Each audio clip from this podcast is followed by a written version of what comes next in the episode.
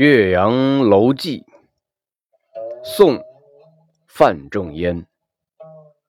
庆历四年春，滕子京谪守巴陵郡。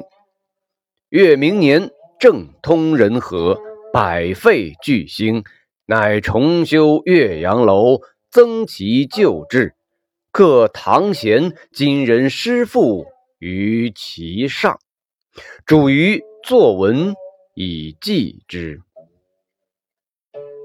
与观夫巴陵胜状，在洞庭一湖，衔远山，吞长江，浩浩汤汤，横无际涯。朝晖夕阴，气象万千。此则岳阳楼之大观也。前人之述备矣。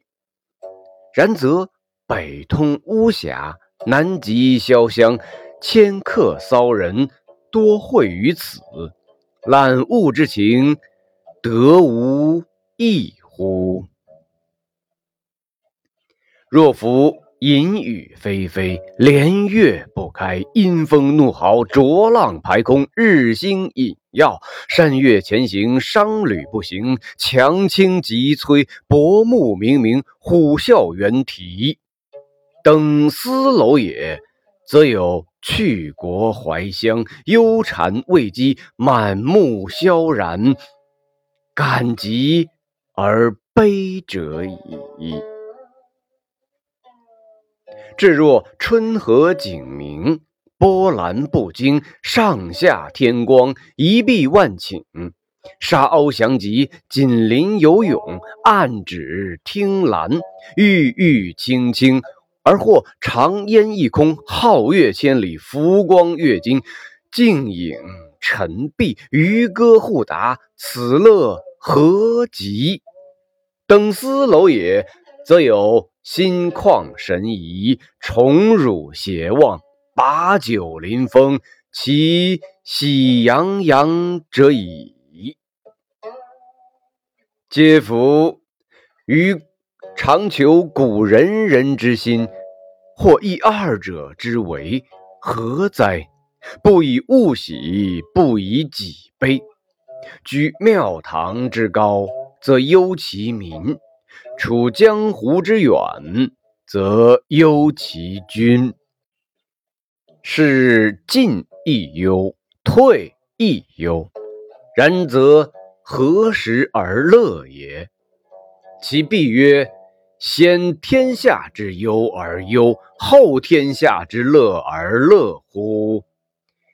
噫！微斯人，吾谁与归？十六年九月十五日。白话译文：庆历四年的春天，滕子京被降职到巴陵郡。做太守，到了第二年，政事顺利，百姓和乐，各种荒废的事业都兴办起来了。于是重新修建岳阳楼，扩大它原有的规模，把唐代名家和当代人的诗赋刻在它的上面，嘱托我写一篇文章来记述这件事情。我观看那巴陵郡的美好景色，全在洞庭湖上。它连接着远处的山，吞吐着长江的水流，浩浩荡荡，无边无际。一天里阴晴多变，气象千变万化。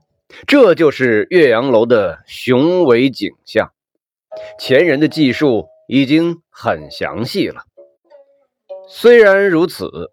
那么，向北面通到巫峡，向南面直到潇水和湘水。降职的官吏和往来的诗人大多在这里聚会，他们观赏自然景物而触发的感情，大概会有所不同吧。像那阴雨连绵，接连几个月都不放晴，寒风怒吼，浑浊的浪冲向天空，太阳和星星。隐藏起光辉，山岳隐没了形体，商人和旅客不能通行，船桅倒下，船桨折断。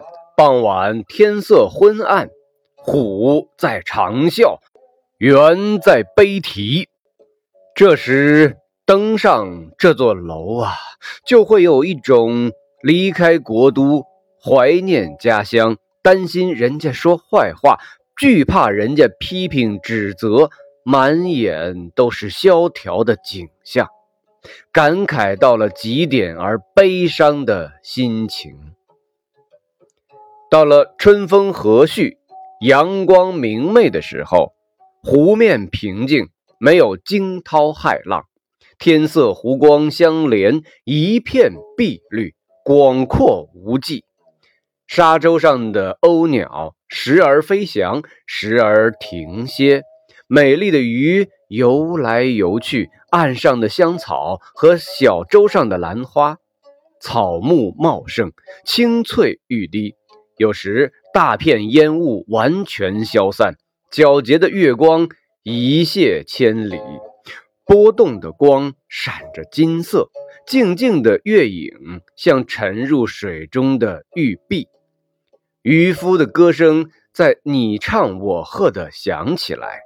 这种乐趣真是无穷无尽呐！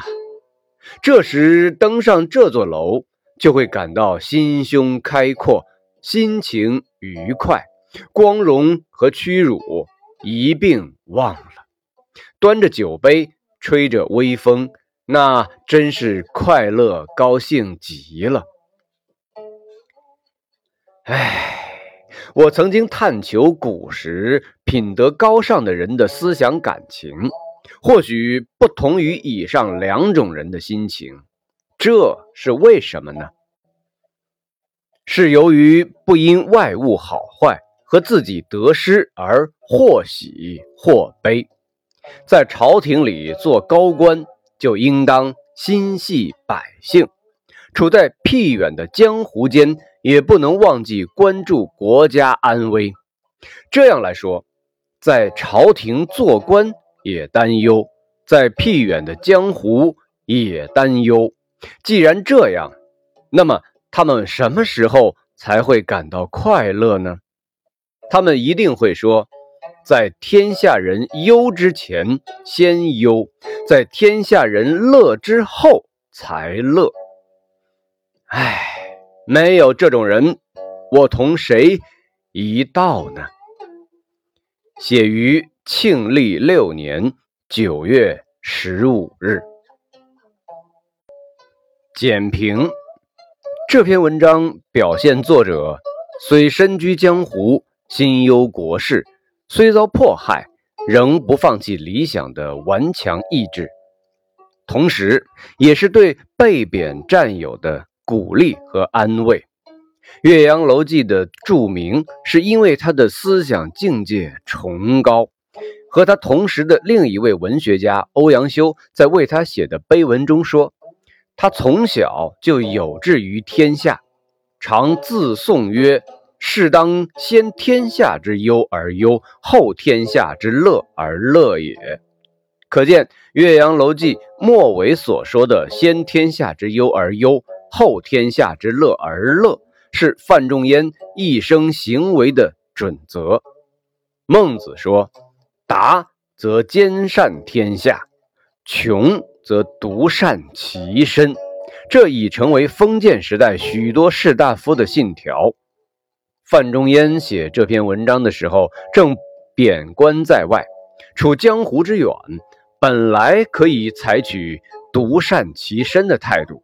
落得个清闲快乐，但他提出正直的士大夫应立身行医的准则，认为个人的荣辱升迁应置之度外，不以物喜，不以己悲，要先天下之忧而忧，后天下之乐而乐，勉励自己和朋友，这是难能可贵的。